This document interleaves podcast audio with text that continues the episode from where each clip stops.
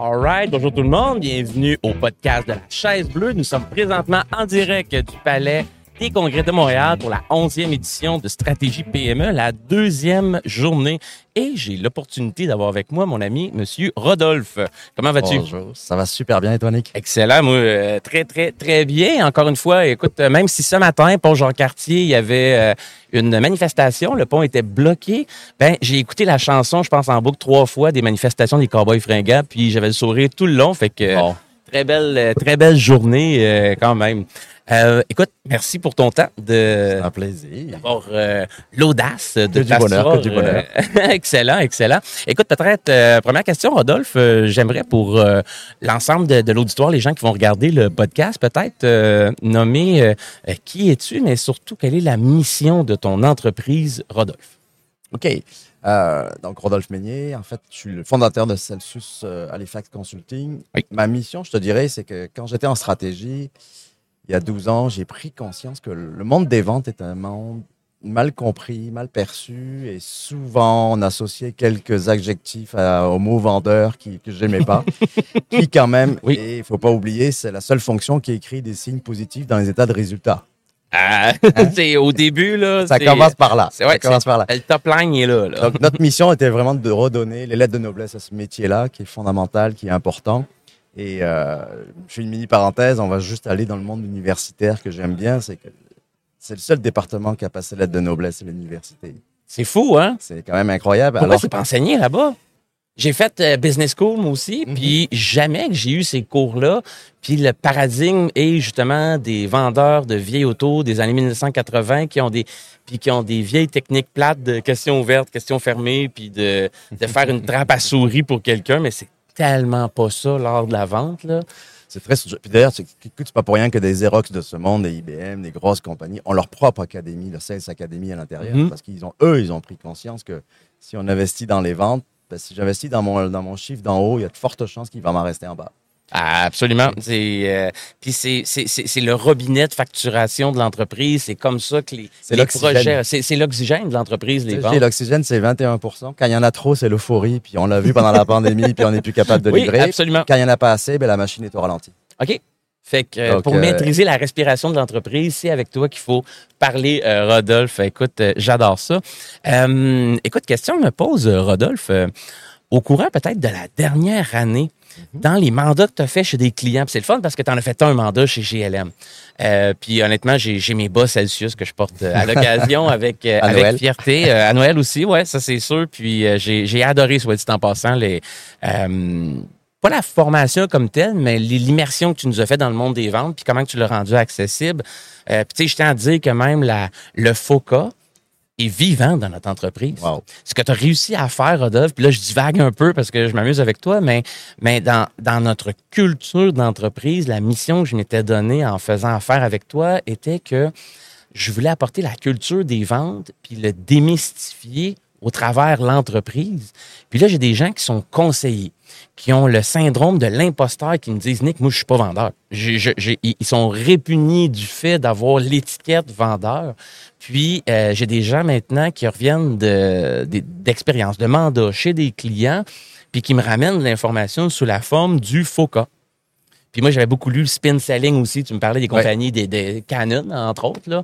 Euh, puis ça ressemble énormément, puis ça, ça revient un peu à cette mentalité-là aussi d'être très euh, curieux, puis de poser les questions, puis pas juste les questions de base, mais ça implique quoi, c'est quoi les conséquences de, puis, puis de se rendre jusqu'à la valeur que ça va générer, qu'est-ce qu'on recherche et tout.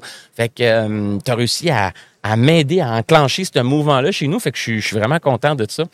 Euh, je Mais- dirais, tu sais, je fais un lien avec la conférence que j'ai fait hier. C'est euh, dans une organisation, toutes les personnes ont, ont- ont une responsabilité sur la satisfaction de la clientèle. C'est le but de la vente. C'est pour ça que je parle beaucoup de la fonction vente dans une organisation plutôt qu'un département ou une équipe de vente. Donc, à partir du moment où on prend conscience qu'on a tous une importance dans la satisfaction de la clientèle, même si elle est loin. mhm. D'ailleurs, je dis toujours, si vous avez un employé qui, ton mandat, c'est pas satisfaire un client, aider un partenaire à l'interne pour lui lui permettre de se. Il sert à rien dans l'organisation. ok? Euh, le- Fait qu'on enlève le gras là, dans ce temps-là. Où les on- personnes en RH ont la responsabilité d'avoir les bonnes personnes pour livrer les commandes aux clients. On peut s'amuser longtemps avec ça. Et donc, en effet, la fonction vente est importante. Juste qu'on oublie que dans la fonction vente, le closing, ça dure 8 secondes. Je dis 8 secondes parce que des fois, on a des stylos qui ne marchent pas, il faut changer de stylo. Mais dans la vraie vie, en fait, c'est une relation en B2B.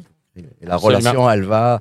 Euh, on a eu plein d'histoires, il y a eu des films là-dessus sur le, le, livreur qui va dans le, euh, dans le showroom, etc., puis qui voit que les concurrents sont là, qui vont en parler aux vendeurs. C'est une équipe. On est tous membres de l'équipe. Absolument. Ça fait partie d'une culture d'entreprise. Tout à fait. Fait que c'est 100% d'accord avec toi. Puis au même titre que la culture qualité devrait être présente, la culture des ventes devrait être tout aussi répandue, puis devenir un petit peu la responsabilité de tous dans l'entreprise. Il faut tout en être conscient.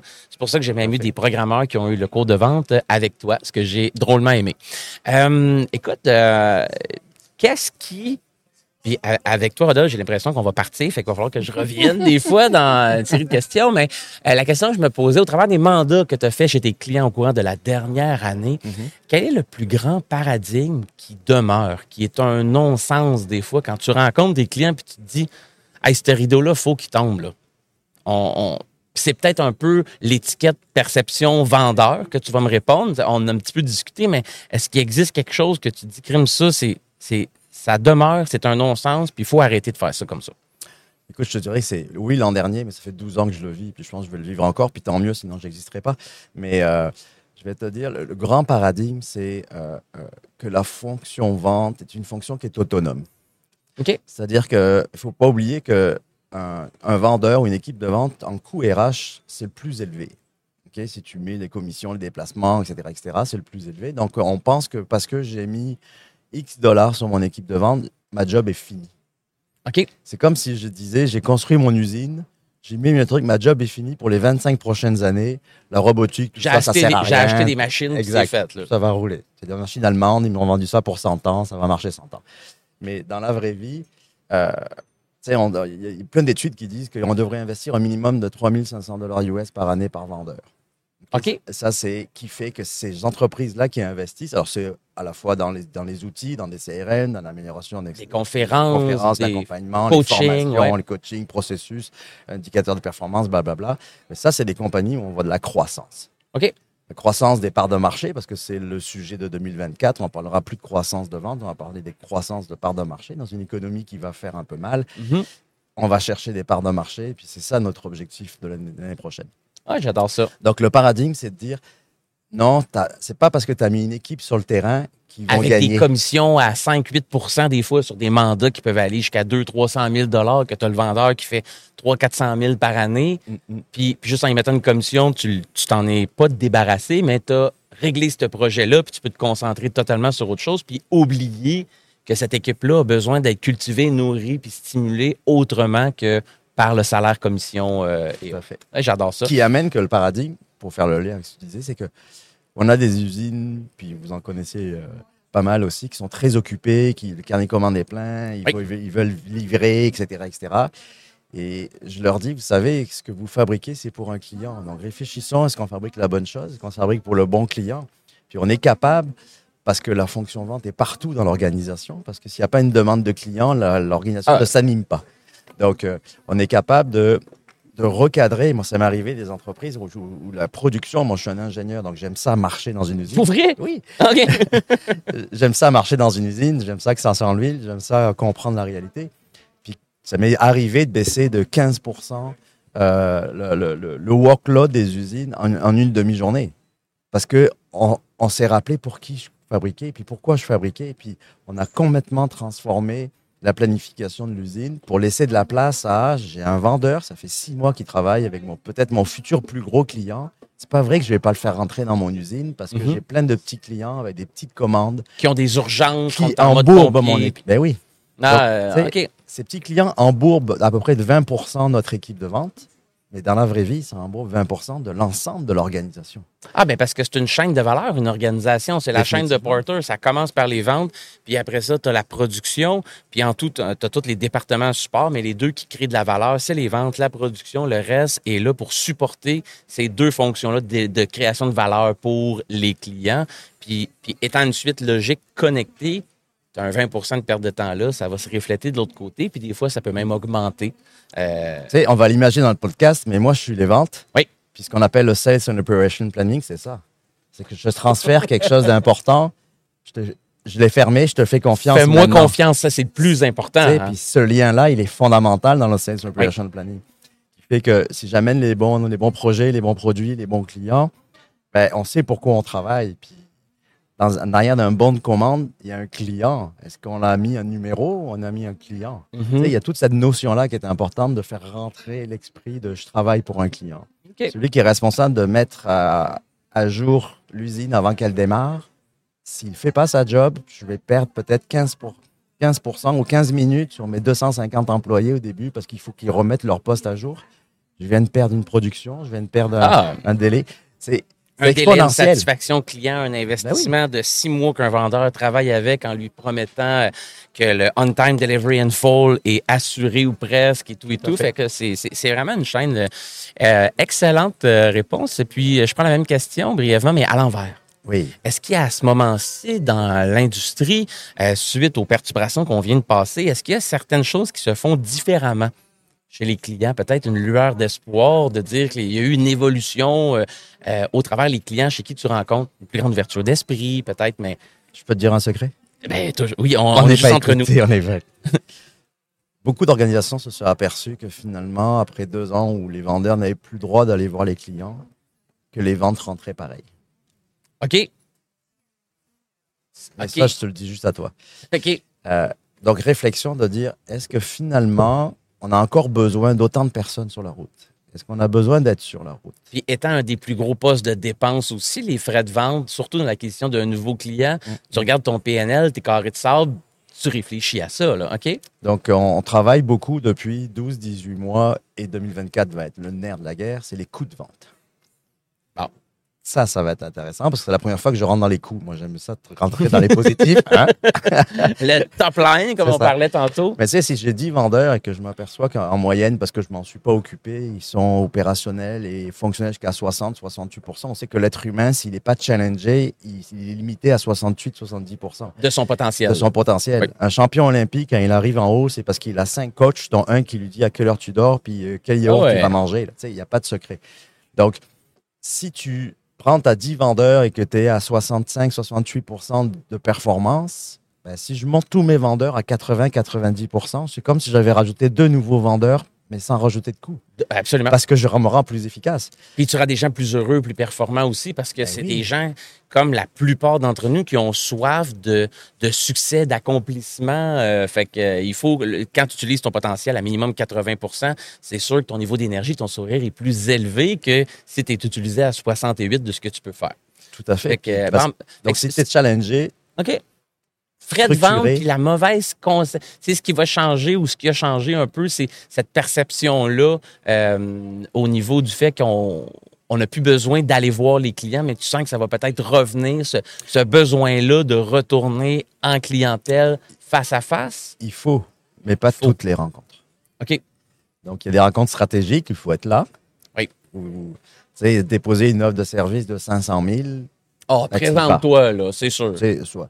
Mais un client qui t'aime depuis longtemps, tu as un produit, un repeat, un nouveau projet, 50 000, on peut faire un Teams, c'est facile. Absolument. C'est efficace pour tout le monde. Et même pour eux. Absolument. Même c'est pour ça pour eux. tout le monde des deux côtés de la fait. table.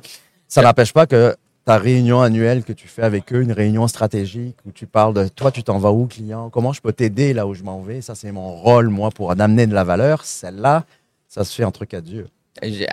Absolument. Ben, écoute, ça, ça- ça me fait réfléchir. Euh, Rodolphe, question pour toi, étant un spécialiste de la fonction vente en entreprise, puis maintenant la fonction coût aussi, background ingénieur, tu sais, c'est- un peu, euh, mais toujours pour ramener la culture des ventes. Euh, quel euh, livre est-ce que tu as lu l'an passé qui t'a le plus inspiré? Lequel est-ce qu'il faudrait que moi je, je lise? Lequel on- tu nous recommandes? Il y en a un que j'aime bien euh, et que j'ai toujours dans mon sac d'ailleurs. Euh, Je vais oublier le nom de l'auteur parce que j'ai pas de mémoire. Je suis un vrai vendeur. C'est pour ça que- j'ai un CRM. C'est quoi mon prénom? C'est Nick. OK, c'est bon, écoute. Mais les gens que j'aime, je les oublie pas. Ah, bon. Mais c'est euh, ne, ne jamais couper la poire en deux. OK, excellent. OK. Euh, parce que on laisse, on s'aperçoit qu'on laisse beaucoup de marge sur la table depuis des années. Euh, C'est une formation sur la négo et, et- et, euh, on va chercher jusqu'à 20% de croissance de la marge pendant la formation. Ça, ça veut dire qu'on laisse beaucoup, beaucoup de choses et je m'aperçois C'est souvent que... une solution facile de dire on va couper la poire en deux, trouver le, mitoyen entre les deux, puis c'est une, une trop grande facilité qui laisse trop d'argent sur la table. Fait Couper la faut poire lire en deux, là, OK? ah, c'est comme... Ça va révolutionner votre approche, votre vision des choses, puis s'apercevoir qu'on est... Même si je suis un petit joueur et que je suis face à un gros OIM, j'ai le droit de me tenir debout si j'ai, la- si- si j'ai une vraie valeur ajoutée. OK. OK? Fait que pour améliorer ma posture en 2024, je vais lire Ne pas couper la poire en deux. Merci, Rodolphe. Euh, écoute, Rodolphe, tu es présentement assis sur la chaise bleue Oui. qui représente le leader de la transformation de l'entreprise dans, à l'ère du numérique, dans le contexte du numérique. Euh, puis, euh, autre question que j'aurais pour toi pour, pour poursuivre, euh, ben, même euh, dans le contexte numérique, euh, on parle souvent de AI. C'est un des quelque chose. Comment est-ce que tu vois le monde des ventes, des ventes être différent dans cinq ans avec la venue d'une telle technologie? Est-ce que tu as l'impression que ça va perturber quoi que ce soit ou si c'est un buzz marketing qui ne changera rien? J'ai un client qui, depuis cinq ans, a, a mis l'intelligence artificielle dans, dans ses prédictions de vente. là. OK? Et euh, ils sont saisonniers. ils sont rendus à 37 indicateurs ou, ou data qui regardent quasiment journalièrement, qui alimentent leur système. En fait, ça va être comme dans une usine. C'est-à-dire qu'on va. La fonction vente va toujours exister parce que c'est jamais deux drapeaux qui signent un contrat, c'est deux êtres humains. Oui. Il y a de la confiance, il y a etc., etc. Et ce qu'on va faire, c'est qu'on va aider nos vendeurs, nos équipes de vente à mettre l'énergie à la bonne place de façon beaucoup plus efficace, d'avoir de la data pour être euh, des chirurgiens quand je suis face à un client. Parce que le client a de moins en moins de temps. On Donc- apporte des, des, des- des super infirmières à nos chirurgiens qui sont les vendeurs pour qu'ils soient drôlement plus efficaces Exact. à opérer dans ce qui sont les meilleurs pour être encore meilleurs. Tu vois, nous, on a développé, un, euh, j'ai une compagnie en TI euh, qui s'appelle Venturi, un logiciel où, on- où- où ce qu'on fait, c'est qu'on mesure le potentiel du client, on mesure la relation client, qui est fondamentale, qui d'ailleurs, j'étais à une conférence la semaine dernière extraordinaire où des, spécialistes d'évaluation de compagnie disent que maintenant, la relation client pèse plus lourd sur la, la valeur de l'entreprise que le BAYA. C'est fou. C'est incroyable, hein? Puis ça se mesure comment, ça? On parle de AI, on parle souvent de gens de finance, de M&A, qui vont évaluer des valeurs d'entreprise. Comment est-ce que tu peux chiffrer ça, ce que tu me C'est nommes? intéressant. Vous nous appelez. OK? Et, et l'autre partie, c'est quel projet je fais. Donc, si je combine le potentiel du client, ma relation avec le client, puisque le projet qu'on nous demande est en lien avec ma proposition de valeur, avec l'intelligence artificielle, on est capable d'évaluer le potentiel. Donc, le fameux pourcentage de combien je vais avoir, etc., etc. Est-ce que je mets mon énergie en place? On est capable de mesurer. Puis, on sait que, par exemple, si j'ai un gros projet et que mon vendeur a fait cinq interactions avec des décideurs, le- c'est sûr qu'il faut qu'il remplisse son CRM. Ça, c'est évident Oui. on est capable de faire des prédictions qui fait que dans le Sales and Operation Planning, il y a quelqu'un en arrière dans l'usine qui dit Oh, Nick, il est sur un gros contrat, c'est son potentiel de fermer est à 75 il faut que je m'organise en arrière. C'est ça que ça va amener. C'est-à-dire qu'on va en- enlever tous nos tableaux Excel qu'on n'est pas capable de faire. Et qui ne nous permettent pas de communiquer de manière efficace ben non. entre fonctions dans l'entreprise qui sont intimement liées. Puis le CRM va devenir ce qu'il devrait être. Parce que, on ne se cachera pas, le CRM, les vendeurs haïssent faire ça. Ah, euh, Mais c'est normal parce que le CRM, on te demande de documenter le passé alors qu'on a c'est toi qui engagé des gens le pour le CRM futur. au lieu que Ouais, le. CRM te serve toi. Alors que nous, ce qu'on amène avec notre outil qui se link avec le CRM, c'est qu'on amène à, pré- à prévoir et anticiper le futur. Donc, on va travailler sur le futur. Donc, Puis- tu vas demander au vendeur de, de documenter son futur. Et moi, comme gestionnaire des ventes, c'est fantastique parce que si je sais ce qu'ils vont faire, je vais être capable de les orienter et travailler sur les activités. Puis des coachés, Ben oui, des aider, à la bonne place. Es-tu prêt? Comment je peux t'aider? la production. Puis, Être un coach? ah, puis puis ça va tellement loin, ce que tu me dis, que ça va même aller jusqu'à avoir un impact sur la valeur des actions d'une entreprise. Oui. Il y a beaucoup de contextes de vente d'entreprise, de relève d'entreprise à l'heure actuelle. Ça va être un des gros bas, je pense, pendant les deux prochaines années. Plein de startups qui lèvent pour faciliter le matchmaking de preneurs-releveurs. Fait que la valorisation des entreprises va être un sujet chaud de l'heure. Fait que euh, félicitations d'y participer. Et tu me parles de conférences, euh, Rodolphe, euh, de gens inspirants que tu côtoies, que tu rencontres à l'occasion. Pour avoir le genre de discussion qu'on a présentement, qui aimerais-tu inviter au chalet ce matin, prendre un café avec nous? Ça peut être une relation que tu connais, quelqu'un que tu connais pas, que tu aimerais qu'on rencontre ensemble. Euh, il peut parler euh, soit anglais ou français. OK. Je me limite à ça, malheureusement, mais sinon, on a des traducteurs peut-être. Ton mandarin, tu l'as perdu? Oui, exactement. Je ne l'ai pas assez pratiqué. euh. Qui on invite avec nous au chalet? Écoute, je te dirais, moi, j'inviterais euh, Marie-André de Tchécophilia. OK. Parle-nous d'elle un petit peu, ouais. Ouais, ma- Marie-André, c'est une chef d'entreprise, euh, c'est une comptable. OK. Euh, c'est une comptable qui a une vision très, euh, euh, très entrepreneuriale et une vision globale de la data dans les organisations. Nous, elle a implanté chez nous euh, ZooBooks, euh, la comptabilité. Et puis là, on va travailler avec elle parce qu'on a, on, on travaille, nous, avec ZooOne, avec, on a 35 applications, puis on n'en utilise pas une comme il faut. puis elle, elle a sa capacité, son équipe nous permet justement d'intégrer toute cette data euh, qu'on a dans, dans des suites. Puis elle a une belle vision à partir de la comptabilité, à partir de, de- des outils, du marketing. Et elle a une capacité de mettre des tableaux de bord à différents niveaux. De tisser les de liens tisser pour- les liens. Parce que Ouais. ça revient un peu que c'est, un peu le cœur. Si les ventes sont l'oxygène du corps de, de l'entreprise, le cœur revient un petit peu la comptabilité. Tout s'y rattache, puis tout est, représenté là. Fait que ça serait extrêmement euh, pertinent comme discussion. Puis, euh, dernière question que j'ai pour toi, Rodolphe, euh, dans le contexte de tes euh, créations de valeur que tu fais chez tes clients, Mhm. pour aider tes clients à aller encore plus loin dans ce que vous offrez. Euh, Lorsqu'on aura l'occasion, l'opportunité de rencontrer euh, M. Pierre Fitzgibbon, le ministre de l'Économie et de l'Innovation, au podcast, au chalet, euh, quelle question aimerais-tu lui poser? Quelle place il met dans, son, dans sa vision et son organisation la valeur de la commercialisation versus l'optimisation? Des usines des- Il y a beaucoup de subventions sur le R&D, il y a beaucoup de trucs. Productivité usine. Ouais, productivité usine. Puis C'est quoi la place? Il y a eu une étude qui a été faite en 2017-2018 par le gouvernement Canada et où s'est aperçu qu'on était l'un des pays le- les moins performants au niveau de la commercialisation. Euh, C'est sérieux, ça? c'est sérieux. C'est sérieux. Et ils, ont, euh, ils se sont associés avec euh, l'Association canadienne euh, des ventes, dont je suis euh, euh, certifié sales leader là-dessus, euh, euh, pour dire aidez-nous à augmenter notre capacité à vendre ce qu'on sait faire. Parce qu'on a beau faire de la R&D, le produire, être innovant, mais si on peut pas le communiquer puis l'exposer au monde puis bien vendre ces idées-là, ces concepts-là, ben on- n'aura pas les fruits de nos efforts. parce qu'on va se faire manger. Je suis un bel exemple. Vous entendez mon petit accent du Saguenay, mais la, la- la France est un bel exemple de. On a inventé le Minitel. C'est Le quoi? Le Minitel, c'est mort tout seul. C'est ça. C'est quoi. Internet avant que ça arrive. OK. Ça a été inventé par nous. On a inventé la lentille cornéenne. OK. OK. Ça a été acheté par les Les Allemands. verres de contact, Les ça. verres de contact. Oui. C'est les Allemands qui les vendent. Donc, la France est une mine de cerveau, mais ils ne savent pas quoi faire avec ces cerveaux. OK. Puis on le sait, puis on sait l'économie de française de comment elle est. Donc, euh, comment on peut. C'est important d'innover, de la RD, etc., etc., mais ne jamais négliger qu'à un moment donné, il y a quelqu'un qui doit le vendre. OK.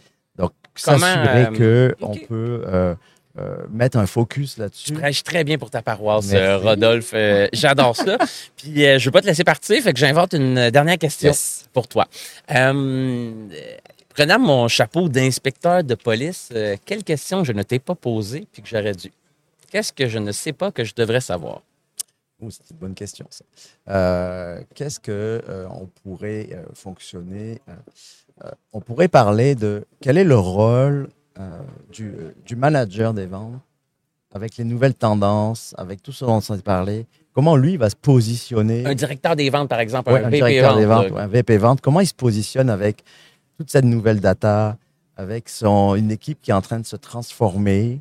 Donc, on a des gens qui sont depuis 20 ans, sont habitués à aller voir le client. Comment ils vont... Ils commencent à prendre leur retraite, ces gens-là, un peu. Oui, en plus, puis les contacts que j'avais prendre la retraite, c'est de plus en plus difficile de rentrer chez des nouveaux clients, d'être en contact avec des clients. La technologie va arrive extrêmement vite dans le monde des ventes. On parle de plus de, on est juste en Amérique du Nord, on est plus de 3800 euh, applications sales tech. OK. Comment je me retrouve là-dedans? 3800. C'est Ouais. la jungle, ça. là. C'est la jungle, puis ça accélère. Puis là, je parle juste de l'Europe a aussi son tableau, ils sont à plus de 2000 et quelque chose sales tech. Donc c'est énorme. C'est énorme. Comment moi, comme manager, je me retrouve là-dedans? Comment je fais le ménage là-dedans pour, Mhm. pour devenir un vrai coach? J'adore ça. Puis, puis pas juste être inondé de données, mais réellement avoir un, un écosystème qui me donne de l'information, puis pas juste patauger dans une mer de données qui me qui me crée pas de valeur puis je sais pas comment l'utiliser. Mm, mm. C'est la différence entre un tableau de bord et un rapport, mais ça, je t'explique pas ça à toi. Non, non, c'est ben, c'est- ben, je suis sûr que j'en apprendrai, Rodolphe. Puis, euh, ça, est-ce que tu peux être un guide euh, dans cette jungle-là des différents 3800 euh, sources Oui, de oui. données ou autres? euh, oui. Parce que nous, on, on analyse ça, puis à la fin de l'histoire... T'accompagnes les VP ventes aussi, là. C'est c'est un, Oui. c'est un peu ça ma question. Oui, on les invente, on les, re- on, on les recrute aussi, mais on, on les accompagne à faire le ménage. Tu as besoin de quoi? T'en as rendu où?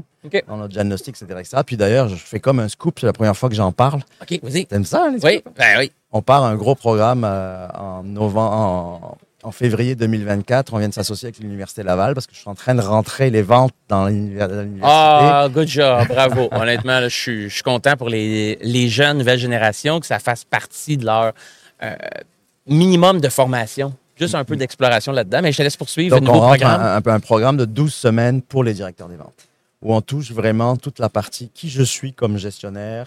Deuxième partie, qui je suis comme, comme, architecte de ma structure, donc tout ce qui, n- OK. Qui me fait triper, moi, c'est la structure. Puis après, on a la dernière partie, c'est comment je me transforme justement comme coach.